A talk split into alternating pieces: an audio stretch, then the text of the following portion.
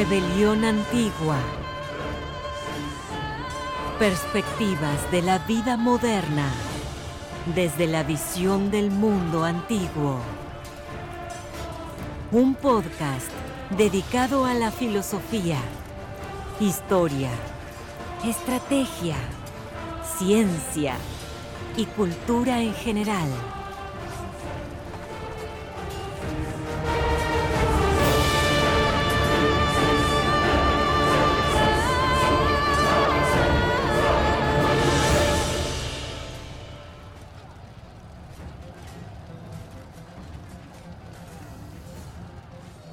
Bienvenidos al episodio número 12 de Rebelión Antigua. En esta ocasión responderemos a la pregunta ¿qué significa ser mexicano? Y para ello contaremos con el doctor Ignacio Pérez Barragán, quien es un experto en el tema y ya ha escrito al respecto en su blog, del cual les dejaremos el enlace en la descripción. Sin más eh, preámbulos, eh, los dejamos con el doctor y espero disfruten mucho de este episodio. Pregunta que le quiero hacer al prof, pues, eh, ¿dónde considera que nació el concepto de lo mexicano?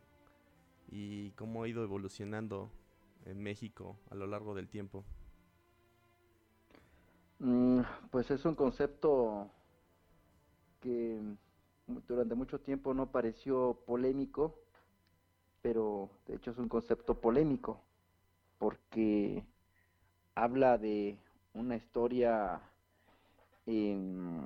donde todo se trata de sintetizar, de reducir a uno lo que es diverso entonces estamos en un país que cuando hace contacto con, con Europa, cuando sufre la invasión europea, em, que ya de hecho ya vamos a ir por los 500 años, 500 años en que, en que pasó, pasó esto, fue en 1519, entonces en el año 2019 vamos a tener ya los 500 años y este tipo de pláticas van a ser muy muy comunes dentro de, de unos meses.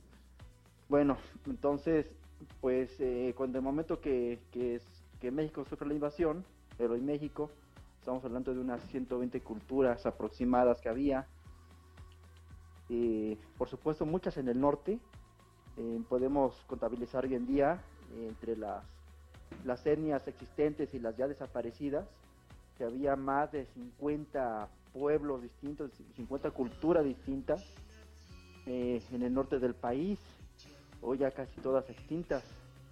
Entonces, el ser mexicano es reducir a, al uno lo que es diverso. Entonces, eh, la historia de este concepto eh, no la podemos aventar hacia el tiempo de los mexicas y su imperio, porque sabido es, em, gracias a las relaciones geográficas del siglo XVI, em, que actualmente están impresas por, por la UNAM, justamente, siendo René Acuña eh, quien impulsó hace años estas ediciones de las relaciones geográficas. Entonces en, las, en estas relaciones pues eh, ahí podemos ver em, que los mexicas justamente invadían y sometían a pueblos y les imponían tributos, como aparece en, la, en el Códice Mendocino, matrícula de tributos, pero le respetaban, respetaban su diversidad, no imponían eh, dioses, no imponían antepasados, no imponían ideas, sencillamente era pelear, guerrear, eh, someter para que diesen tributo a la gran México Tenochtitlan. Entonces, eh, no podemos aventarlo por ahí el problema, ¿no? Porque, pues yo creo que en aquel, en aquel tiempo no nacía todavía México. México viene a nacer justamente con la independencia. Yo creo que antes de la independencia tampoco existía esa noción de qué es ser mexicano. El qué es ser mexicano, pues se reducía justamente a ser de, de la Ciudad de México, entonces eso era ser mexicano. Pero bueno, durante la colonia eh, pasa algo muy curioso porque las etnias, eh, la etnia mexica no puede ser y entonces la expulsan, la expulsan del centro y va a ocupar las periferias, ¿no? Sobre todo en el lado de Oriente, del lado de Culhuacán y el lado de Mexicacinco, eh, es donde van a ocupar eh, ya, ya despojados, ¿no? Del centro, los mandan por allá. Entonces, eh, pues propiamente en la colonia es eso, ser mexicano era, era relativo a los mexicas. En aquel entonces estaba la Nueva España, estaba la Nueva Galicia, entonces eh, no estaba conformado el México que hoy conocemos, pero que sí va naciendo en la independencia. Pero la historia de la independencia es también muy curiosa, porque es una independencia que, que es una lucha de los criollos contra los peninsulares, los criollos que son los españoles nacidos en México, por ver quién gobierna, quién gobierna pues eh, los, los territorios que estaban en poder de la ya conformada España. Entonces, eh, en esta lucha eh, ganan pues los criollos, pero pues es cierto lo que apunta Guillermo Prieto, el siglo XIX convierte a los criollos en gachupines. Entonces aparecen los nuevos gachupines, porque así es visto por el pueblo, pero pues ellos no querían sentirse gachupines, ellos eh, querían eh, ya asumirse como, eh, como mexicanos, era como que su nueva identidad, porque tampoco querían ser españoles. A pesar de que su linaje venía de España, ellos ya no se sentían españoles, ellos ya querían poner un punto y aparte, entonces ahí vino el gran problema cuando ellos se empiezan a llamar mexicanos. Y es cuando nace la, la, la, República Mexicana, este, se va consolidando en el, en el siglo XIX, pero es un gobierno de criollos, es un gobierno que va sometiendo pues a, los, a los pueblos indígenas. Entonces se realiza el primer constituyente en 1824 y entonces hay una convocatoria abierta a todo, a todo el pueblo de México a que fuese a participar al constituyente. El único requisito era que supieran leer y escribir, pero había una cuestión ahí en la iglesia la iglesia tenía ese poder los hospitales y tenía poder las escuelas. Eh, esto empezó a revertirse justamente en tiempo de Juárez con la ley de reforma, pero estamos hablando todavía de, 1824. Entonces tiene su poder eh, la iglesia, el clero tiene su poder la educación y la iglesia tiene estrictamente prohibida a la población indígena estudiar, educarse, alfabetar, eh, alfabetizarse. Entonces, eh, pues cuando hacen este llamado al constituyente, es obvio que la población indígena queda completamente excluida. Y hay números, hay números que los números son muy, muy fríos, muy fríos. ¿no? Eh, hay muchos estados que, comenzando el siglo XX, definitivamente eh, no se hablaba el español se hablaban sobre todo las lenguas indígenas. Eh, quiere decir que, cosa curiosa, que cuando fue la colonia se respetó hasta cierto punto que la gente hablara sus idiomas. Y todavía en el siglo XIX así fue como que la política del gobierno porque pues realmente no le importaban, no le importaban las lenguas indígenas, eh, pero tampoco les interesaba que los pueblos indígenas hablasen español porque los menospreciaban.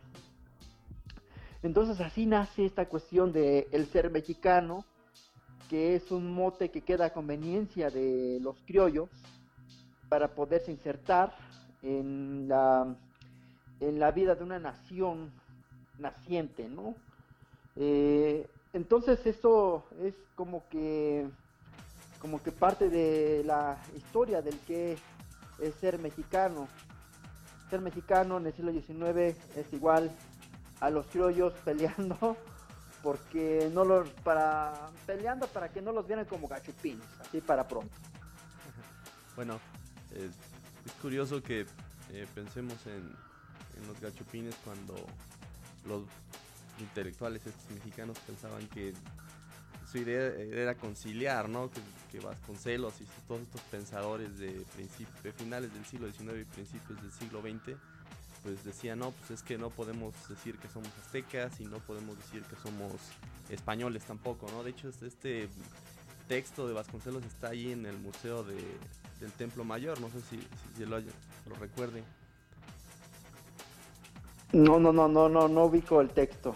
Sí, bueno, aquí el texto dice pues que no podemos vernos como ni unos ni como los otros, ¿no? Sino como que somos el resultado de, mal paridos, ¿no? De, un choque violento y grosero entre dos civilizaciones y que ese, ese, creo que dice, ese parto, ese parto eh, duro fue el nacimiento del mexicano, ¿no? Y que por lo tanto ya no podemos concebirnos ni como unos ni como los otros, ¿no?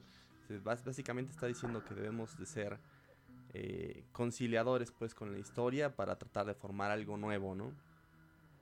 Así es, sí, fue una cuestión ideológica sobre todo, em, porque cuando justamente va, va instaurándose la república, eh, los intelectuales, los ideólogos eh, criollos miran hacia el pasado y entonces ven al imperio mexica Dicen, se trata de dignificar la vieja gloria de la Gran Tenochtitlan, ¿no? O Gran Tenochtitlán, como le decían ellos. Entonces, eh, dignifican, dignifican al, a los, a Cuauhtémoc, dignifican a Moctezuma, dignifican a un Tizoc, pero se olvidan de los, de los pueblos indígenas vivos, se olvidan de, de los que están ahí en las calles, ¿no? Compartiendo el naciente país con ellos. Entonces, eh, curioso, porque de ahí nace precisamente la cuestión de, del nombre de México. Porque en aquel tiempo, bueno, ni siquiera el, grito de, de, Hidalgo, no creo yo también, por cierto, dice viva México. No, eso no pasa. Lo que él dice es viva la Confederación de Pueblos de la Náhuac. Pero bueno, hay una revisión histórica, cuando se va estudiando la República, que apunta, que apunta precisamente hacia el imperio mexica. Y entonces dicen, claro, pues vamos a ser mexicanos, pero no somos, no somos como ellos. No somos tan grandes como la gran Tenochtitlan, pero no somos como ellos, pero tampoco somos españoles. Y es justamente cuando nace esta idea del mexicano, pero es una idea, porque no es algo real. Porque, bueno, eh, para siglo XIX, la Constitución del 24, pasa una cosa muy curiosa. Hay una abolición de las castas, porque las consideran inservibles, porque las castas pues no, no, describen nada. Pero eso es lo que está en las buenas intenciones, ¿no? Las castas no describen nada, vamos a abolirlas. En realidad lo que querían era comunicar el país en un solo concepto, que era el mexicano. Entonces la idea de las casas pues no le servían porque marcaban la diferencia y marcaban la etnicidad de un país que para los criollos, para sus conveniencias, necesitaba unificarse. Y claro, o sea, es justamente em, el grupo positivista conformado por criollos.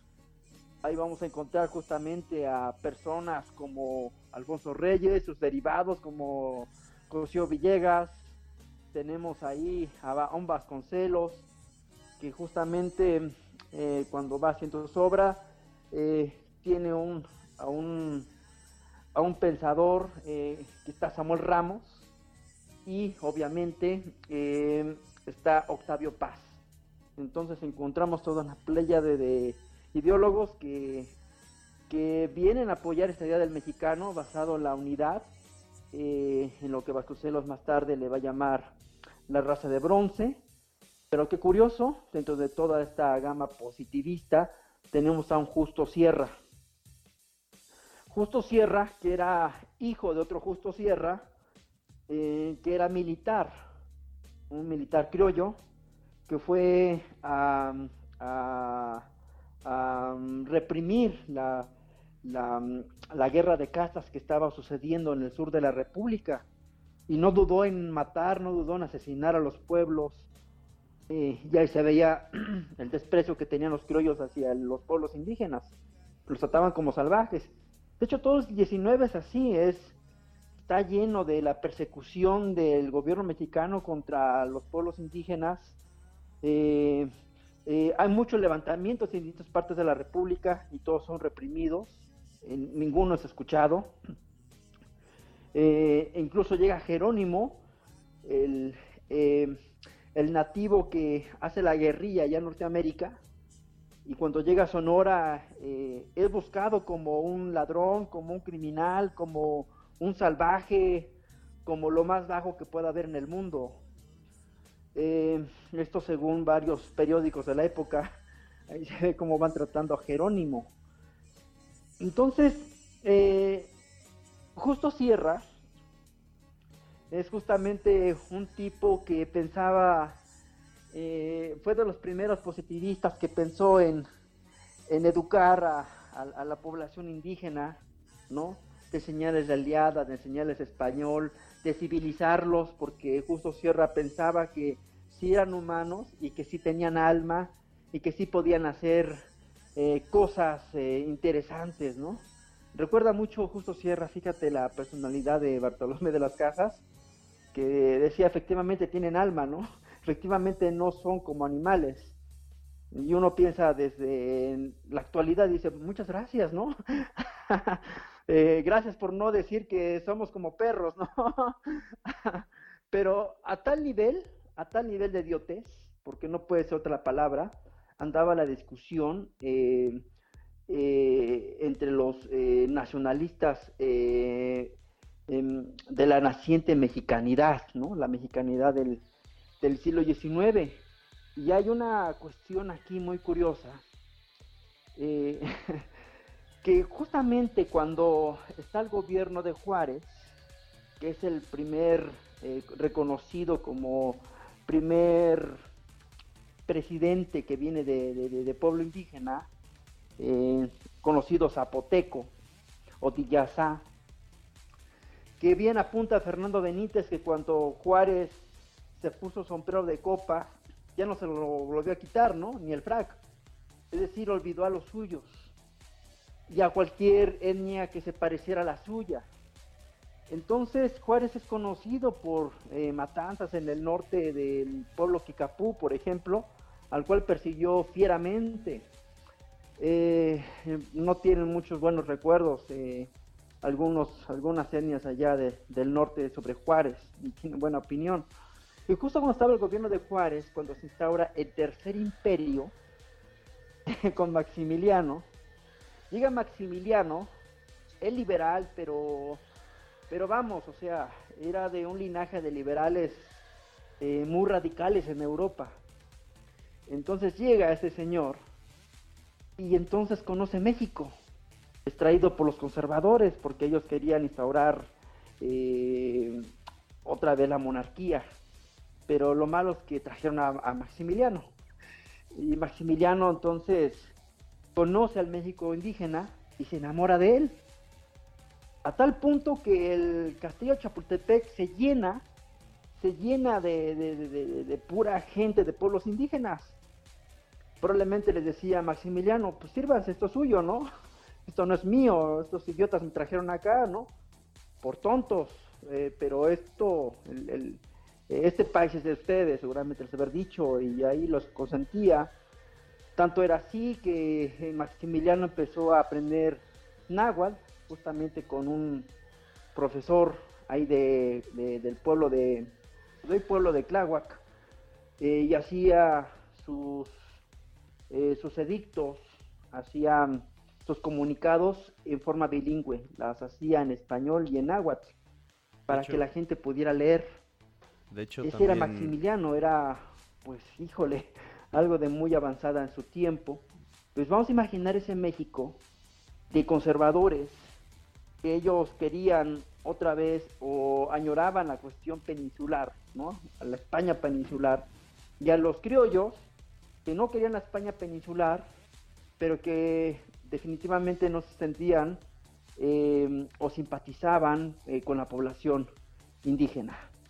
Entonces llega esta figura que es muy, muy particular en esa discusión eh, de Maximiliano. Entonces lo que va a pasar allí es que ni, ni, ni liberales y tampoco conservadores lo quieren. Maximiliano se queda completamente solo porque solo es exactamente la situación de los pueblos indígenas en el siglo XIX, ¿no? La misma debilidad de Maximiliano, la misma, el, mismo acto de tener las manos atadas, eso nos describe qué pasaba con nuestro México de aquel siglo y quién realmente tenía el poder, que seguían siendo los españoles. Y por eso pues lo mandaron a matar, por eso lo fusilaron, porque pues eh, Maximiliano quedó completamente indefenso. Entonces, em, eh, para, para inicios del siglo XX, por supuesto que se necesitaba reafirmar esta cuestión de, del mestizaje. Pero para el ideólogo del mestizaje en los hechos, o sea, estamos hablando de Vasconcelos y estamos hablando de personajes como Moisés Sainz, para ello nada más se necesitaba una sola cosa, que la gente aprendiera a hablar español y a escribir en español. Y con eso se consideraba la persona educada y con eso se pensaba la persona que ya era eh, parte de lo español. Es decir, eh, se volvía la gente mestiza por arte mágica con el solo hecho de tener una instrucción en lengua española.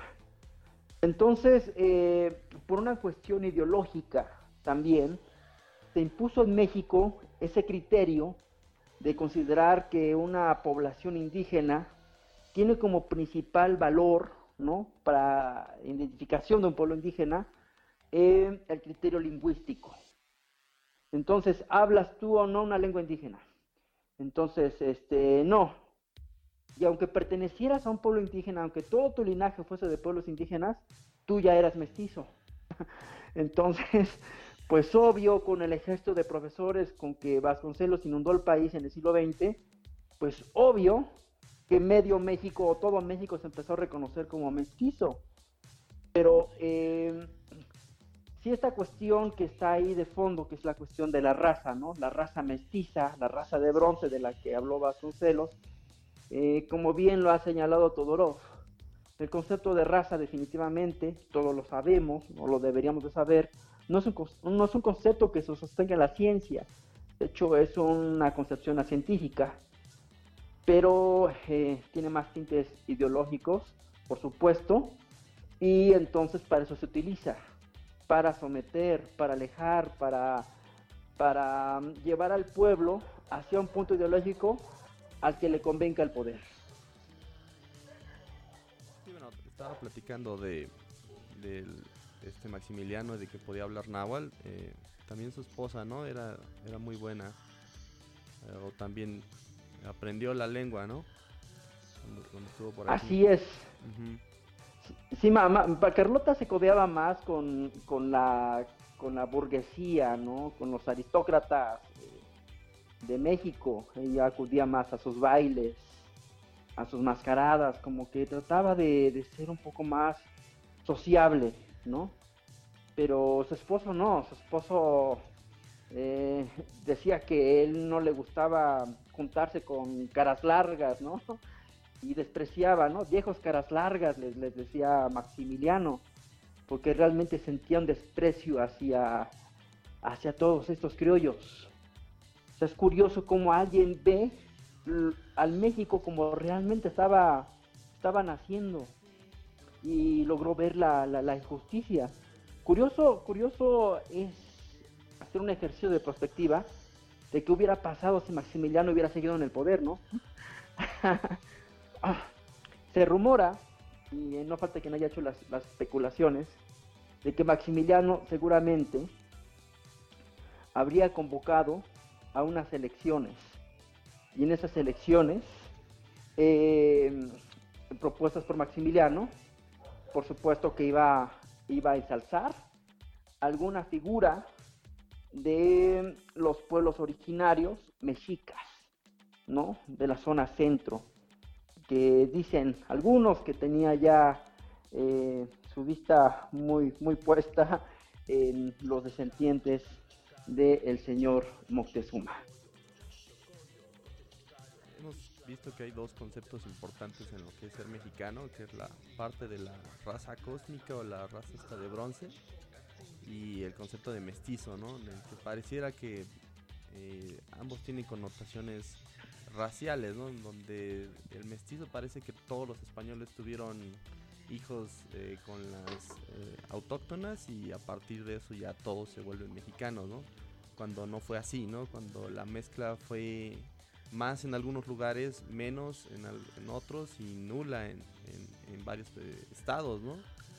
me acuerdo una vez que andábamos en Tlaxcala y que andábamos por el mercado, ¿no? Y que todas todas las personas que atendían tenían casi la misma, la misma cara, ¿no? Y que si uno vive lo suficiente en Tlaxcala y se va de otro estado, puede reconocer un tlaxcalteca si lo ven, si lo ve en la calle, ¿no? Sí, así es. Igual podría así ser. pasan todos los estados. Sí, sí, sí.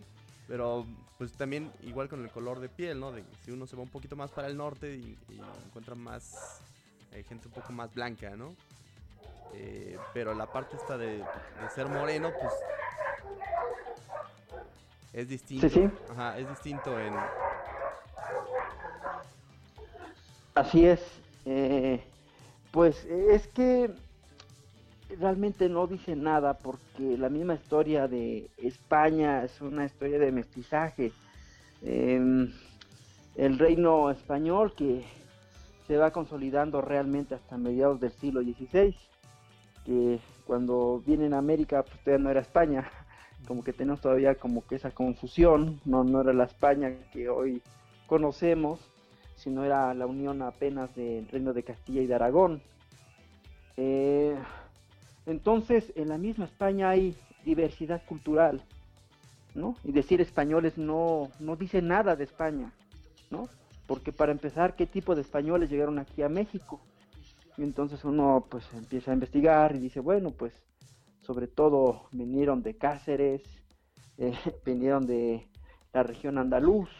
De Castilla. Em, y del norte de España, por ejemplo, de Asturias, pues no. Entonces fueron cierto tipo de españoles, pero digo, la historia de España, eh, más allá de la diversidad que tiene la misma península, o que hay en la misma península, tenemos una historia donde estuvieron romanos, donde estuvieron hispanos, donde estuvieron ibizos, ¿no? que eran descendientes de los fenicios, judíos. Es decir, hubo múltiples migraciones, incluso por ahí eh, hubo unos, eh, unas eh, expediciones que hicieron los, los vikingos, de los, precisamente de uno de los hijos de Ragnar, bajó hasta la España y estuvo allí por, por Barcelona, ¿no? Estuvieron por ahí los, los vikingos. Y eso se nota en la arquitectura gótica, porque la arquitectura gótica pues es muy, muy propia de los pueblos del norte de Europa. Entonces, eh, pues sí suena muy tonto decir mestizo, hijo de español e, e india, ¿no? Ajá, pero bueno, tu español no llegas puro, ¿no? Eh, tú te quieres diferenciar de los moros, que también fueron 500 años de presencia mora en, España, y vamos a imaginar cómo se habrá dado el mestizaje allá. Y lo mismo pasa aquí en México, cuando dicen India, muy bien, ¿de qué etnia? Porque bueno, hay múltiples orígenes en las sendas mexicanas, eh, eh, no son las mismas migraciones, ¿no? no fue todo de una misma migración, fueron múltiples migraciones que, que hubo en el pasado y que poblaron el territorio del hoy México. Entonces sí, o sea, no hay un sustento real en lo que, en lo que nosotros eh, podamos decir con mestizo, porque si nos vamos al fondo de las cosas, que es una metodología que propone Roland Barthes. Agarremos un mito y, de ese mito hagámosle una mitología. Lleguemos al extremo, lleguemos hasta el fin, al fin de las cosas, ¿no? Un análisis crítico, pero hasta el fondo, para ver si el concepto se sostiene. Ni el concepto de raza ni el concepto de mestizo se sostiene, ni el, bueno, ni el, concepto de indio, pues obvio que no. de hecho, el concepto indio fue, eh, cayó en desuso, se supone, en el siglo XVI cuando ya se dan cuenta que no habían llegado a la India, ¿no?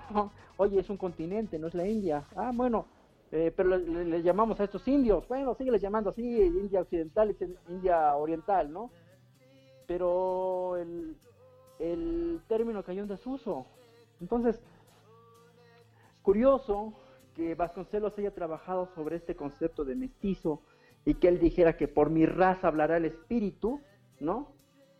Y cuando jamás nos aclaró Vasconcelos bien qué entendíamos o qué, qué entendía él por su raza, ¿no? Porque para Vasconcelos su raza, que ya después lo entendimos más allá de sus libros, pero lo entendimos ya en sus hechos, el señor como miembro del Partido Nacional Socialista, eh, como un propagandista nazi aquí en México. Entonces nos quedó claro que se arrepintió cinco mil veces en su vida de haber dicho que, que él era parte del mestizo y que era parte que tenía su raíz india, ¿no? Entonces el señor se sentía ario, así para pronto. Entonces es curioso cómo, cómo eh, la ideología de Vasconcelos pega en el país, pega en la máxima casa de estudios, que todo el siglo XX se hizo conforme a la idea de Vasconcelos.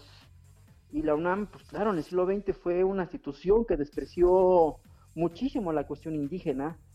Eh, yo creo que hay una hay un viraje hacia lo indígena hipócrita hasta eso, de unos 15 años para acá en la UNAM, pero mientras eh, siga el espíritu vasconcelista de que por mi raza hablar el espíritu, eh, pues seguiremos pensando, ¿no? Que hay un desprecio hacia las culturas indígenas, hacia la diversa cultura de México.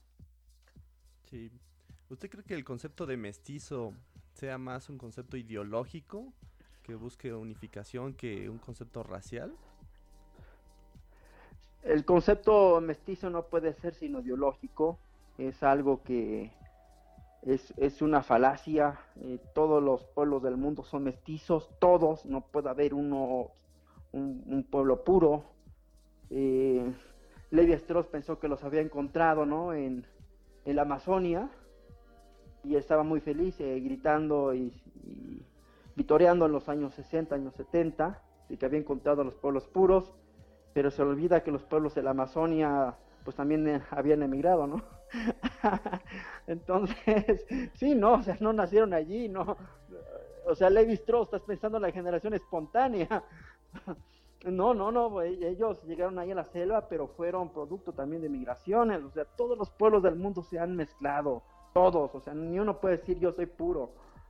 Eh, en los últimos años eh, vimos algunas investigaciones que demuestran que el Homo sapiens tuvo encuentros con el Neandertal. O sea, ni siquiera el Homo sapiens se pudo conservar. Entonces es la ciencia niega una y otra vez la cuestión de el mestizo y la cuestión de la raza, porque el mestizo se desprende justamente de una cuestión racial. Entonces el racista no tiene más fundamento que eh, la cuestión ideológica. Y entonces eh, justamente es como legitimar, ¿no? Legitimar una negación hacia la raíz. Em, por ejemplo, allí en el Bajío eh, hay muchos grupos de danza, ¿no? Que le llaman danzas aztecas, que creen que la danza azteca sí siempre siempre estuvo, ¿no? Y no, no, no, no hacen como que la investigación histórica respectiva. Y entonces, bueno, ellos se dicen, yo soy mestizo. Y entonces, ¿por qué ellos afirmarían que son mestizos? Bueno, lo que pasa es que ellos hacen danza azteca, pero rezan, le rezan al Dios cristiano. Y entonces le bailan al Dios cristiano y le ofrendan al Dios cristiano, hacen la Santísima Xochitl, ¿no? Que es exactamente adornar la cruz, todo lo dedican a Cristo, todo lo dedican a Dios. Entonces, eh, y empieza la contradicción, oye, tú te vistes como azteca, ¿no? Según tú. Entonces, ¿por qué le rezas al Dios europeo?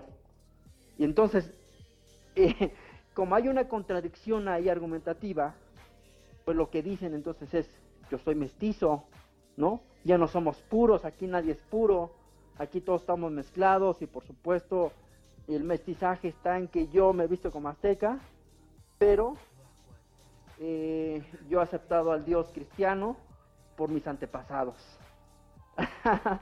Entonces, es eso, o sea, eh, yo no puedo adorar al Dios antiguo porque, porque es, que es caer bajo. Y yo creo que por eso, esa versión que viene a dar Octavio Paz, que es otro señor que, que, está muy ligado con, con, esta, con esta pandilla de criollos que, que es, han hecho la ideología y los gobiernos de nuestro país, ahí nace la idea de la chingada. Entonces la chingada es exactamente la Malinche que fue, eh, que fue sometida por Cortés. La chingada es la India que fue cogida por el español. Entonces eso es curioso, ¿no? Que la parte dominante, la española, y la parte silenciosa y oscura viene a ser eh, la parte indígena, ¿no? En este caso la mujer, y Octavio Paz en el laberinto de la soledad escribe, la mujer mexicana es silencio, ¿no? Es, es pasiva y es silencio. Pues claro que a Octavio Paz le convenía escribir eso, porque no podía pensar al revés, ¿no? Que fuesen los indígenas, eh, los, eh, los que tuvieran hijos con las españolas. Eso para esta ideología es impensable, pues cómo, ¿no? ¿Cómo va a ser eh, si, si las españolas no se fijarían en indios?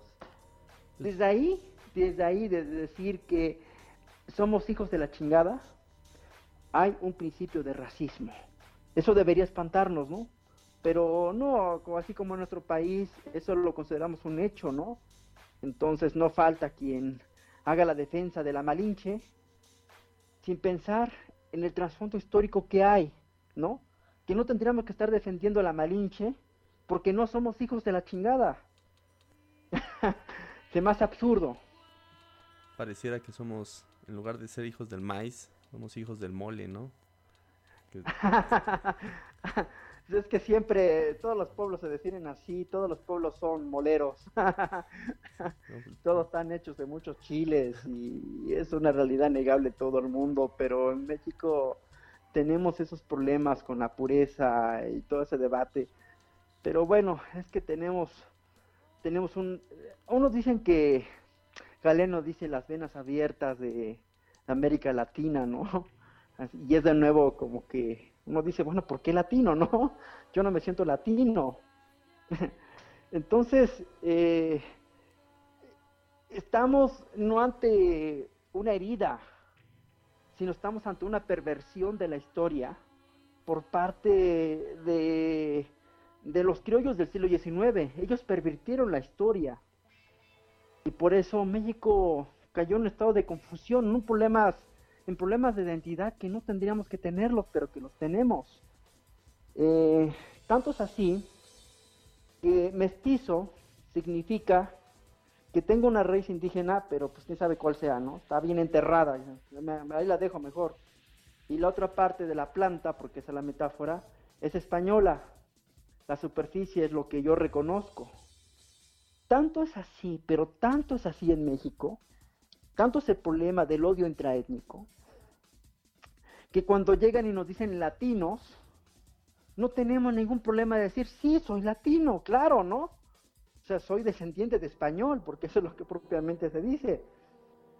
Hablo español porque soy descendiente de español. Y habito en México porque tengo una raíz ahí enterrada, que son los pueblos indígenas. Entonces, eh, apenas tuve una reunión bueno, di una conferencia entre personas de Costa Rica, personas de Colombia y personas de Puerto Rico. Y entonces estábamos hablando sobre danzas. Y entonces Puerto Rico, Costa Rica y Colombia presentaron sus danzas, que todas eran danzas españolas. Eh, tropicalizadas, por cierto, pero todas eran danzas españolas. Entonces, eh, cuando empezó mi intervención, yo hablé en lengua náhuatl porque esperaban que como muchos mexicanos, yo empezara a hablar de Jalisco y el charro y el mestizaje. Entonces lo que hice fue hablar en náhuatl y explicar la danza, el cuerpo, desde la cosmovisión indígena. Y yo les dije, es que en México a partir del año 2001 cuando se reformó el artículo segundo constitucional que dice que México tiene su riqueza en sus poblaciones indígenas, que ese es su tesoro cultural, digo, entonces pues nos estamos poniendo las pilas y estamos, estamos eh, haciendo emerger ese México a la superficie, que todos lo vean, queremos hacerlo patente, que aquí estamos, que no desaparecimos, ¿no? Y que de hecho muchas partes somos completamente mayoría. Entonces, eh, y les digo, es una lucha que hemos tenido de que ya no vamos a dejar que nos oculten, porque siempre hemos estado. Y entonces la, una chica de Costa Rica y otros de Colombia estaban llorando, los de Puerto Rico por supuesto que no, pero las personas de Colombia y Costa Rica sí estaban en la lágrima viva. Y entonces me acerca una chica de Costa Rica y me dice, es que yo vengo de una etnia, pero no nos dejan ser. Cada vez que nosotros intentamos mostrarnos, nos dicen, no, eso no es Costa Rica, esa no es nuestra historia, nuestra historia es esta, ¡pum! ¿No? Y nuestros bailes son estos, ¡pum! Y entonces no los dejan ser, porque así es el poder, aplasta, somete, ¿no? Es justamente lo que diría Foucault sobre el biopoder. Es un poder sobre el cuerpo y te dice, tú no eres esto, tú eres esto. Por eso, insisto, la cuestión del mestizo es una cuestión ideológica, es una cuestión de biopoder. Hay, algo interesante ahí que quería preguntarle. Eh, cuando habla de, etnias y cuando habla de culturas, em, el mestizo, como lo pone Vasconcelos, como lo ponen eh, el poder, pues eh, es algo que también se puede identificar con cualquier persona que esté viviendo en Baja California, con, una que esté viviendo en Yucatán, que es, no sé, el mariachi. El mariachi y la, el, no sé, el baile y los gritos y el picante. Bueno, creo que todos estamos parejos, todos como en Chile, en México. Pero, por ejemplo, cuando usted dice, yo me reconozco como tlaxcalteca y alguien que está, en, no sé, en Jalisco dice, bueno, pues eh, yo soy huichol.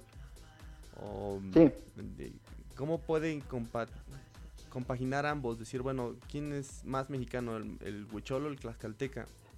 ¿Y cuáles son sus diferencias? Pues porque la única diferencia que encuentra desde la perspectiva del mestizo es que ambos son indígenas. Y es lo que hace, ¿no? Decir, ah, pues los indígenas. Y ya, pero no dice la cultura huichol, no dice la cultura tlaxcalteca últimamente ya hemos tenido un poco más de, de exposición de, de, quiénes son quién, ¿no? Por ejemplo, los Rarámuris ya son reconocidos como los corredores, ¿no? Ya no pueden decir, ya no pueden decir bueno, los tlaxcaltecas eh, son los que hacen buenas tortillas y los, y los son los que corren un, un buen. ¿Y qué hacen los huicholes? Ah, pues los huicholes también son muy musicales, ¿no? Porque hay un grupo ahí que se llama Huichón Musical y pues son buenos tocando, ¿no? Pero actualmente, sí, pero anteriormente, eh, ¿cómo podían compaginar? Porque a lo mejor eso es lo que contraargumentaría Vasconcelos. Pues es que si empezamos a exaltar las culturas locales, a diferenciar otomís de tlaxcaltecas, mexicas, de, de y de zapotecas, pues puede haber una división que incluso puede ser hasta política, ¿no? Territorial, en donde ya no hubiera un Estados Unidos mexicano, sino ya hubiera un, una federal república hermana independiente y autónoma de Oaxaca y una y una yucateca, por ejemplo, ¿no? Sí, sí. Sí, mira, es una discusión que pues ya, en verdad yo siento que ya ha sido superada esa. Eh, y se dio justamente con el Ejército Zapatista de Liberación Nacional. Eh, que ellos decían es que nosotros no queremos separarnos de México, ¿no? Reconocemos a México como nuestra nación pero queremos autonomía. Los partidos políticos, las instituciones, no nos sirven para nosotros. Eso no quiere decir que no seamos mexicanos, decir que somos autónomos no quiere decir que no seamos mexicanos. Queremos ser parte de esa nación. Entonces esa es la idea, o sea, la localidad no está peleado con, con la globalidad. Es justamente eh, una de mis grandes propuestas artísticas que yo intento hacer, pero más allá de artísticas, propuestas culturales, de decir la modernidad no está peleada con el pasado, porque nunca la ha estado más que para los ojos del ideólogo. Un celular eh, de alta tecnología no está peleado con la sierra, sea, por supuesto que no, y de hecho es donde más se utilizan. Entonces son contradicciones que el, el ideólogo em, de, la, de la mexicanidad, del mestizaje, quiere ver. Pero bueno, ese mar de supuestas contradicciones en realidad es la cotidianidad. Entonces, eh, por supuesto, yo, yo defiendo la localidad porque uno dice, oye, pero yo no pertenezco a ninguna etnia, ¿no? Es lo primero que me dicen. No pertenezco a ninguna etnia, yo soy un chilango común y corriente. Ah, bueno, pues eso eres, ¿no? ¿Cuál es tu, cuál es tu localidad? Eh, pues estar viviendo con el metro, estar batallando con los microbuses, eh, el estar respirando smog eh, y sobrevivir con todo eso, ¿no? Entonces, por supuesto, tenemos una visión muy distinta, por ejemplo, entre el habitante de la Ciudad de México, por ejemplo, del norte, tan solo del norte, el habitante del norte de la ciudad, tiene una visión distinta de la vida del que está en la Narvarte. Eso tan solo se ve en las votaciones eh, electorales, ¿no? En la cuestión electoral ahí se ve la, gran diferencia o la gran diversidad que puede caber en, la Ciudad de México. Entonces, eh, esos localismos es precisamente lo que nos definen, porque hay una fórmula con la cual Vasconcelos no contaba, porque él estaba muy casado con que la idea de raza era una idea científica, ¿no? Pues en parte positiva. Y es que la fórmula es que el entorno, el entorno biológico define la cultura. Entonces, eh, por supuesto que los criollos del 19 ya no eran tan españoles, porque ya vivían en un entorno que es México.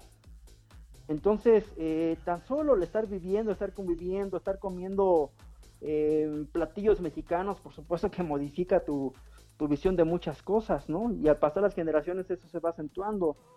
Entonces, por mucho que se quieran sentir españoles, algunos mexicanos, eh, que bueno, es que mi tatarabuelo nació en Asturias, ¿no? Pues por más, por más que se quieran sentir, el mismo entorno los convierte en otra cosa. Tan solo el acento que tenemos aquí en México no se parece nada al acento que hay en, muchas regiones en España, porque nuestro, nuestra tonalidad es mucho más aguda. Y bueno, también el ritmo eh, con que vamos haciendo las palabras. Entonces, eh, es curioso porque precisamente es la localidad lo que nos va definiendo. Entonces, eh, que yo soy yo, alguien de Jalisco, bueno, no hay problema, o sea, eh, soy de Guadalajara, pues eso soy, ¿no?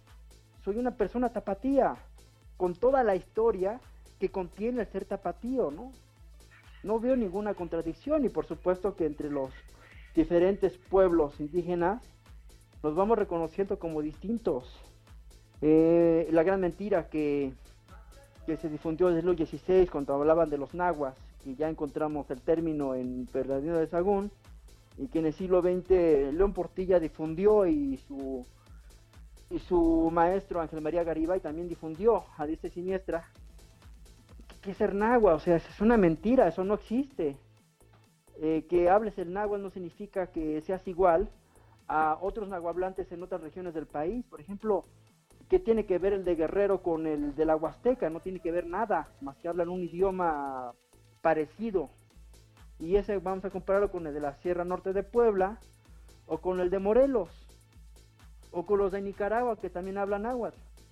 Pero pues no tienen muchas cosas culturalmente que, que los vayan a, o con las que podamos nosotros considerar es una unidad. Eso es falso. Entonces el criterio lingüístico es algo que también tenemos que quitarnos de la cabeza. El que hable uno un idioma indígena no te hace igual a todos los pueblos indígenas, ni entre los mismos que se nombren o se denominen o que quepan dentro de esa misma lengua. El segundo, la segunda reflexión es que el que no hables una lengua indígena, eso no dice que tú no pertenezcas a un pueblo de tradición indígena y esto es muy visible eh, en pueblos así como Tlaxcala. En el sur de Tlaxcala eh, la gente puede hablar o no náhuatl, pero pues los visitas a su casa y dices, bueno, este modo de vida es indígena. Eh, aquí en la región norte eh, en Yauquemecan, pasa lo mismo, la gente no habla náhuatl, aunque todos los pueblos están en náhuatl, sus nombres están en náhuatl, pero ya la gente no habla náhuatl desde el año 1920, se empezó a perder el náhuatl aquí, eh, pero las costumbres de las personas pues son típicas, típicas de una, de una cultura antigua. Sí, sí, em, quería preguntarle respecto a la historia con los pueblos antiguos, eh, porque pues como todo el mundo sabe, pues, no convivían todos, eh, no se daban la mano todo el tiempo, ¿no? Sino que siempre había un estado constante de guerra que pareciera que todavía existe entre estados, ¿no? Ya no se habla entre etnias, sino entre estados. Pero usted cree que hace poco estuvo ahí en, Sonora, ¿no? Con los pueblos eh, seris. sí. Y pues usted sí sintió que pudo hermanar con ellos, eh, pudo encontrar similitudes que a lo mejor en, la época prehispánica hubieran sido eh, condiciones de guerra, decir, bueno, pues aquí están estos y ya llegó Tlaxcala y pues sobres. pues entre los series es una cosa muy curiosa. Eh, em, hay un festival que es el Jepancoicos eh, y ahí varios artistas de Tlaxcala vamos para, para allá, para Punta Chueca, que es una de las capitales de, los CONCAC o series. Entonces, eh, pues como tenemos más o menos los mismos rasgos, eso llega a ser curioso, ¿no? Porque en el rostro sí nos parecemos demasiado, demasiado. así las caras alargadas, las, las narices afiladas. Entonces, eh, sí es curioso esta, esta simpatía por nuestra cuestión somática. Pero ya cuando empezamos a hablar, ya no somos tan iguales porque yo como glacialteca, pues toda, toda mi cosmovisión se desprende de la lluvia, ¿no? Salir el cielo y ver la lluvia y allí en, en Punta Chueca, pues nomás no llueve. Llueve muy pocas veces al año y que llueva es un milagro. Entonces ellos tienen una relación más cercana con el mar. Y pues aquí en Tlaxcala, pues obvio, eso es completamente ajeno. Es tan ajeno a la cuestión del mar que Tlaxcalteca común es, no es muy bueno comiendo mariscos, ¿no? Todo lo que le llaman frutos del mar es como que culturalmente muy alejado. Y Tlaxcalteca es más como de hierbas y, y semillas trituradas, o sea, polvos. Y los seris no, los seris su, su dieta la basan, la basan en, en lo que les da el mar y en el venado. Entonces eh, la dieta también es bien, bien distinta. Por supuesto tienen su equivalente de lo que Tlaxcalteca prueba como mole prieto, que también es un sabor muy cultural, que cuando lo prueba una persona que de niño no disfrutó de ese platillo, pues la hace fuchi y yo mismo lo sé, cuando invito a la gente a comer mole preto tlaxcalteca, pues no les gusta. Y nada más me ponen cara a uno de que sí me gustó, pero yo sé que no les gustó porque no repiten el plato. Y pues yo, por supuesto, que tomo tres o cuatro cajetes de mole prieto. Bueno, también allá con los CONCAC tienen un pan que le llaman pan seri, que bueno, a mí pues no, yo, yo lo paladeo y no me gusta. Me parece el sabor como que algo desagradable para mi paladar. Pero yo veo a los, a los, a los concac y veo cómo les encanta el pan seri, ¿no?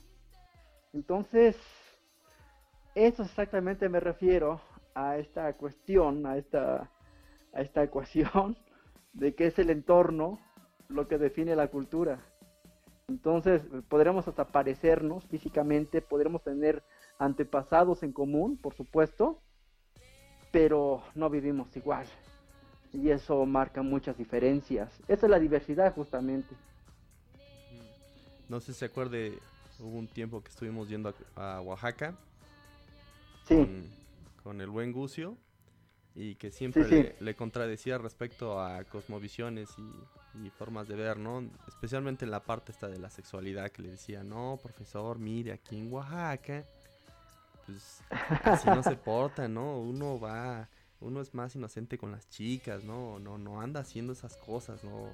O sea, sí, sí hay como un, shock, pues, que, quizás puede venir todavía de antes de la conquista, ¿no? Y... Sí, definitivamente, aunque el buen Román eh, no era propiamente no era propiamente zapoteca, era un chico de, que creció entre Villacuapa, en la Ciudad de México, y, el centro de Oaxaca, ¿no? En la, capital. Entonces más bien era como un muchacho muy urbano, que no lograba entender la profundidad de los pueblos que él estaba investigando, ¿no? El buen Gucío como que idealizaba mucho, mucho a los pueblos, y entonces eh, yo una vez me acuerdo que le dije que su visión era rara, ¿no? Puesto que los rituales, en los rituales efectivamente no participaban mujeres, ¿no? En los rituales de petición de lluvia, eh, en la antigüedad estaba en algunos pueblos prescrito la presencia de mujeres. Y le dije, te voy a decir por qué. Pues porque llevaban a un mushe y entonces todos pasaban por el mushe para llamar la lluvia. Digo, ya está documentado los casos de, homosexualidad entre los mismos ritualistas. Entonces, eh, digo, antes eran más radicales porque a fuerza tenía que, tenían que copular el, tenían que copular los, ritualistas con, con, alguien. Y ahora pues ya no, ahora ya nada más este, sacrifican a un guajolote y se lo comen entre todos, ¿no? Entonces, igual es, es como que, no sé, yo a veces siento que el siglo XX fue demasiado puritano, fue, híjole, fue más victoriano que la misma era victoriana, se persinó muchas veces, fue destructivo, el daño que hizo al siglo XX a, la diversidad cultural de México no tiene, no tiene comparación. Fue el siglo en que, en que perdimos casi todo ni los españoles con su invasión, que siempre solemos culpar, los malditos españoles, bueno, ni eso destruyó tanto como el siglo XX y los positivistas, los vasconcelistas y el prismo. Entonces son como que los grandes destructores culturales, ¿no? Su proyecto de nación, su, su, continuidad de la Revolución Mexicana, todo lo que el, el, PRI promovió en el siglo XX, todo fue destruyendo la riqueza cultural de, del país. Pero no solo eso, o sea, tan solo en la cuestión, en la cuestión de, de la sexualidad misma, el siglo XIX parece ser que era mucho más liberal, a pesar de lo que se diga, era mucho más liberal respecto al siglo XX. Para el siglo XIX, por ejemplo, aquí en Tlaxcala, cuando se estaban los matrimonios, eh, estaban los los padrinos de versión que iniciaban sexualmente a las a, pues a los que se iban a casar, ¿no? Tanto a la señorita como al muchacho los iniciaban, los padrinos de velación, eh, pernotaban juntos y bueno, tenían ahí su, su, su, noche de pasión. Y esto a los ojos del siglo XX, eso fue impensable. Eso fue como que no, entre la misma burguesía, eh, entre los mismos aristócratas del 19 en la Ciudad de México, por ejemplo, tienen una fiesta muy carnavalera que le llamaban la, el baile de la piñata. Entonces en el baile de la piñata lo que hacían era eh, justamente poner una piñata y dentro de los premios que contenía la piñata estaba la rifa de una muchacha, le decían la rifa de la novia. Y entonces eh, a estos bailes eran invitados pues hasta el mismísimo su, en aquel tiempo el llamado Su Alteza Serenísima, era invitado. Y entonces eh, para la mentalidad del siglo XIX, em, pues obviamente muchos aristócratas aquí casados y todo eso, veían muy natural eh, pasar una noche con la, con la novia que era rifada, ¿no? Y no hay este no hay documentación de que las esposas se molestaran con ello. Entonces el siglo XX trajo, como caja de Pandora, trajo muchas sorpresas y hasta apenas hoy en pleno siglo XXI empezamos a leerlas ya en un sentido más polémico y empezamos a, a, ver que el siglo XX fue terrible para toda la humanidad, no nada más para México. Pero bueno, en el tema que nos ocupa, el siglo XX fue el siglo donde la mexicanidad se consolidó como proyecto de nación y por supuesto que salieron los de la mexicanidad, vamos a poner entre comillas, más radicales, que fue todo el movimiento que hizo Nieva, eh, que bueno, él dijo, bueno, vamos a nosotros a, a una república basado en, en los mexicas, ¿no? Entonces nace un movimiento de mexicanidad mucho más radical que el mismo proyecto de gobierno, y entonces, eh, pues empiezan muchos movimientos de reivindicación de la, de la cultura mexica, de las matemáticas antiguas, de la sabiduría ancestral, que eso fue, fue bueno, pues, pero como parte de, una idea del mestizo llevaba mucho veneno ahí. Entonces a la larga se recuperan muchas cosas a través de esa mexicanidad naciente del siglo XX, pero en otras se pierden, porque hay una idea muy equívoca de lo que son los pueblos indígenas. Entonces, para los años 70 del siglo XX viene un movimiento muy fuerte que hoy le llamamos movimiento de la, la cotización de los pueblos indígenas, cuando eh, justamente estos de la mexicanidad empiezan a confundir a los pueblos indígenas con eh, lo que ellos pensaban que era lo puro y pensaron que lo puro eran los pueblos del norte de Estados Unidos, bueno, en el norte, en Estados Unidos. Entonces, eh, pues empezó una destrucción sistemática de los pueblos originarios. Eso pasó mucho en la Ciudad de México. Tanto fue la destrucción que hoy día los habitantes de la Ciudad de México, el habitante común, no puede reconocer un temazcal originario, de pueblo originario, de un temazcal lakota.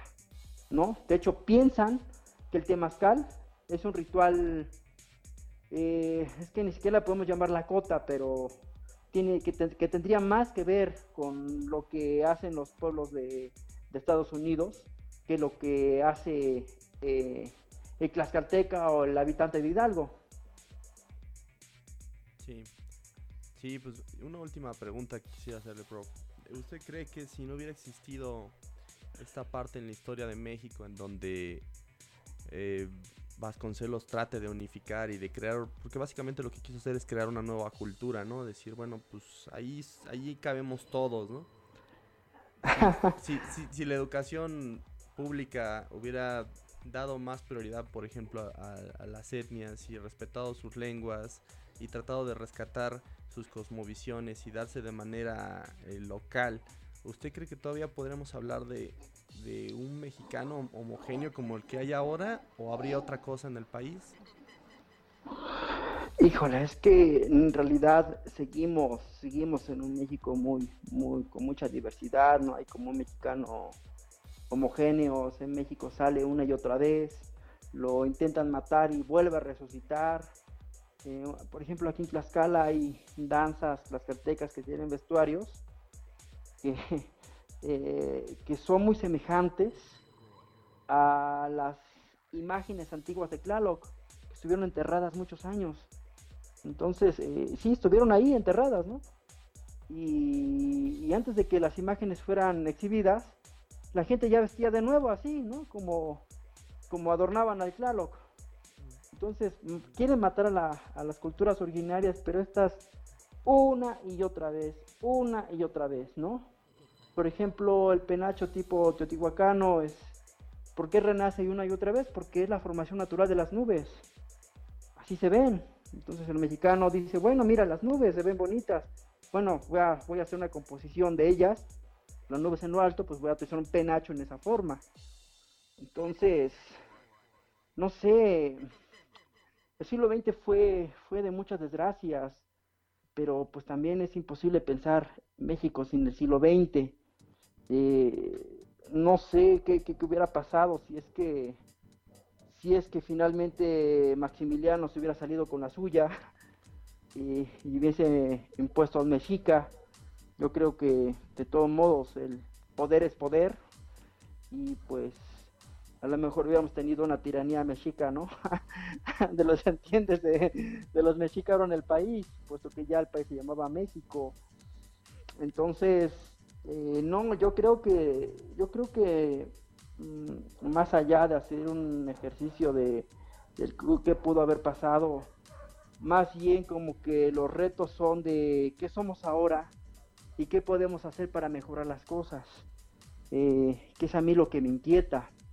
Por ejemplo, hay muchas primarias que son bilingües o trilingües, en las que se enseña lengua indígena a poblaciones indígenas, que son muy escasas, por cierto, pero las hay. Entonces eh, llevan su materia, llevan la lengua indígena como materia en las escuelas de todo el país, pero pues nada más pensemos para qué sirve si es que los profesores son completamente presionados por la reforma educativa, en donde eh, los obligan a hacer una prueba em, cada tantos meses que le llaman prueba de enlace.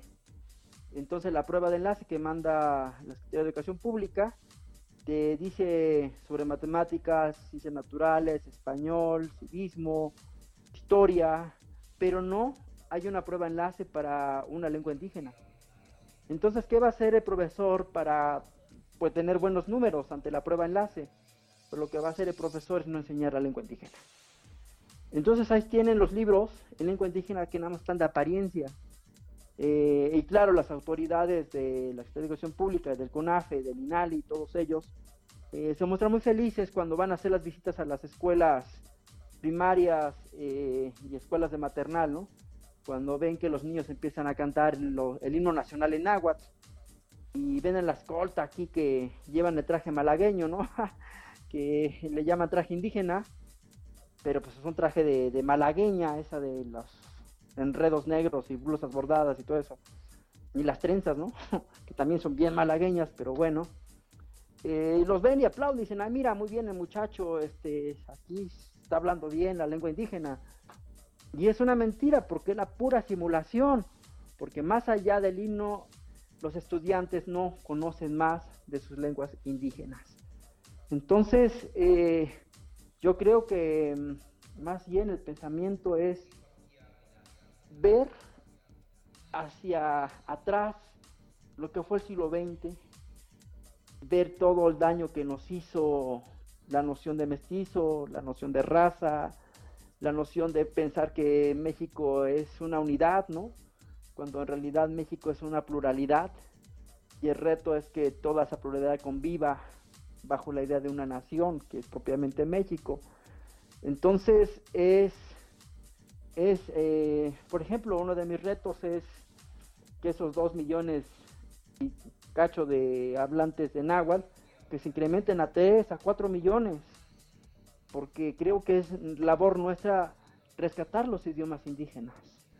¿Por qué? Porque, porque eso es lo que somos, porque en las lenguas indígenas está contenida nuestra cosmovisión, y que mueran las lenguas indígenas significa que vamos a perder eso que nos conecta con el mundo, con nuestro entorno.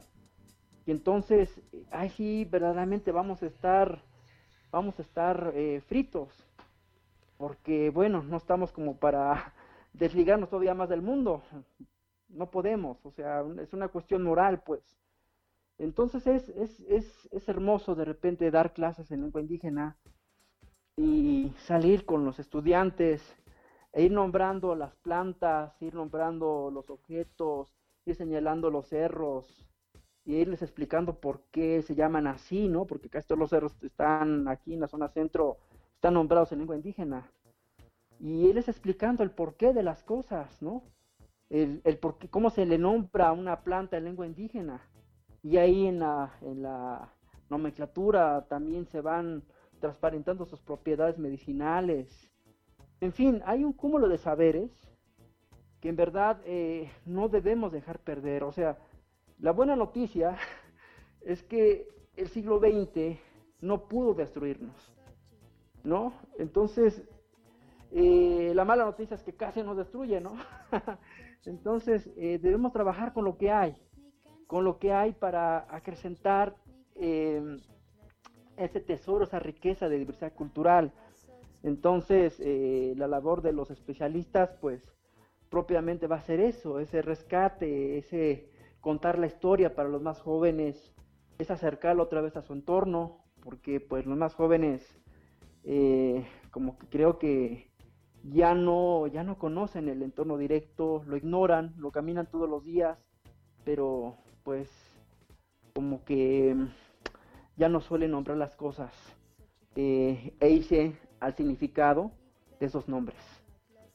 Prof, eh, ¿qué pasaría con los estados que no tienen esta fuerza cultural que sí tienen Tlaxcala, Hidalgo, eh, Morelos, Guerrero, Oaxaca, etcétera?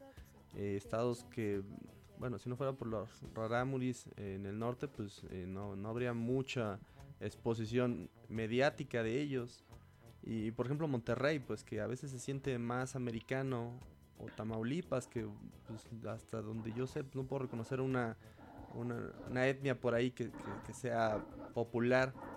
¿Qué pasaría con estos pueblos que tienen que buscar su identidad y, la única más parecida es la que les dio el Estado, pues la que, les dio este, esta idea de decir, bueno, pues eres este regiomontano, ¿no? Y los regios se comportan así, les gusta la carnita asada y, y pues le van a tal equipo de fútbol y pues son bien bisneros, les encanta el negocio y, así, ¿no? van formando como es una, eh, una regionalidad ya más moderna, pero que no está que no tiene un valor profundo, ¿no? Que no sería como un México profundo, que sí tendría un Tlaxcalteca o un Otomí, que sí tendría un, michoacano con los purépechas, por ejemplo, ¿no?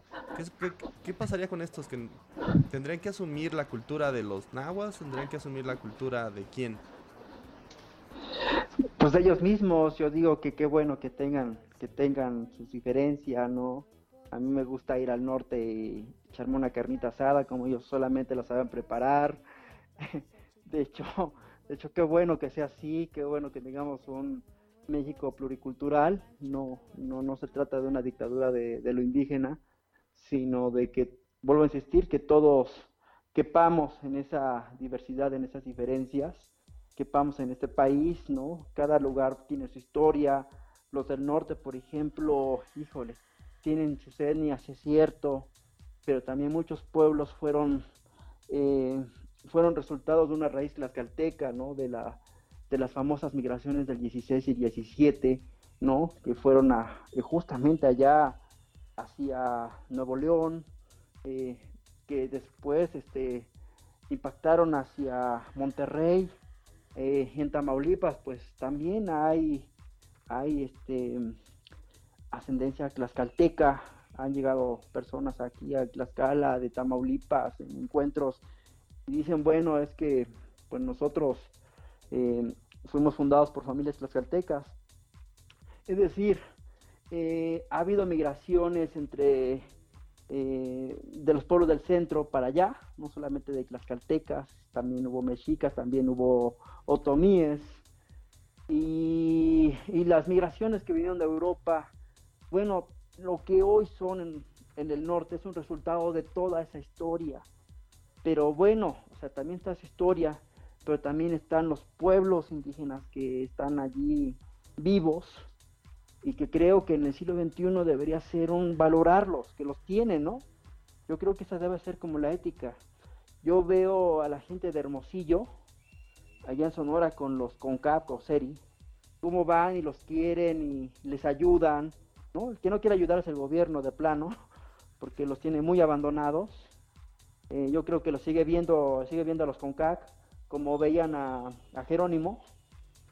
Pero bueno, la gente yo he visto que, van, por ejemplo, ahora que están en una crisis de agua muy fea allá eh, los CONCAC, entonces se hizo una donación muy importante muy hermosa, ¿no? De, de, agua para, para ellos y pues allí iban y les hablaban sobre la importancia de reciclar, que reciclaran las botellas que eran donadas para generar eh, pues dinero con la cual comprar más agua, ¿no?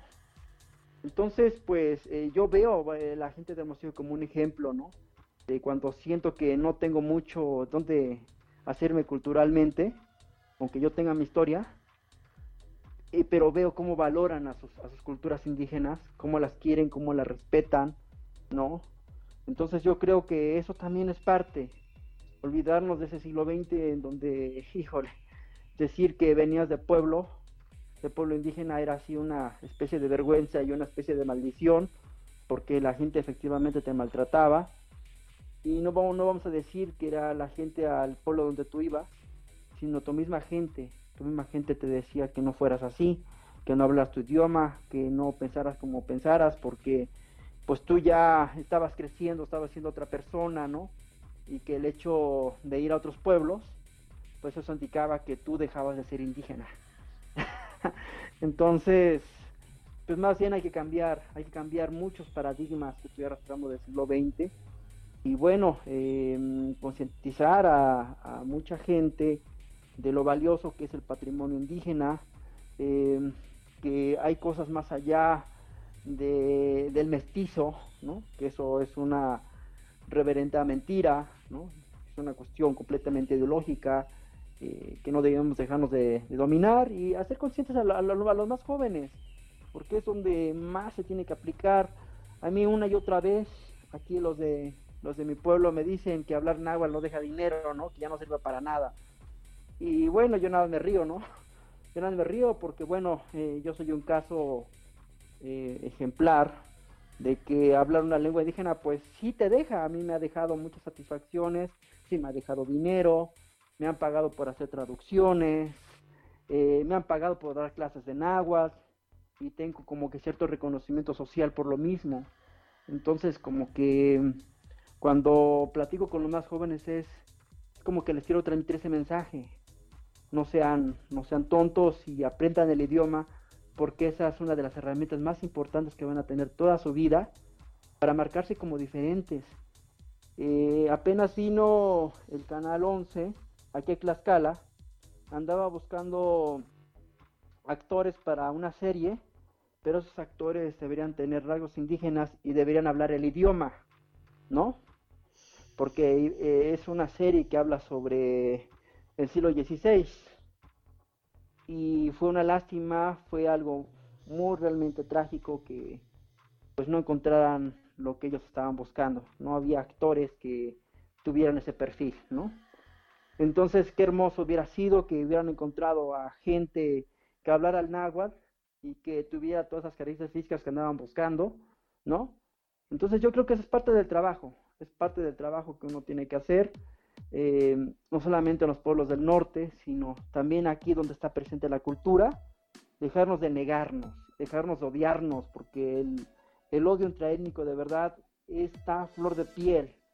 Hay un odio hacia nosotros mismos en donde el indio odia al indio, ¿no? Y le llama indio.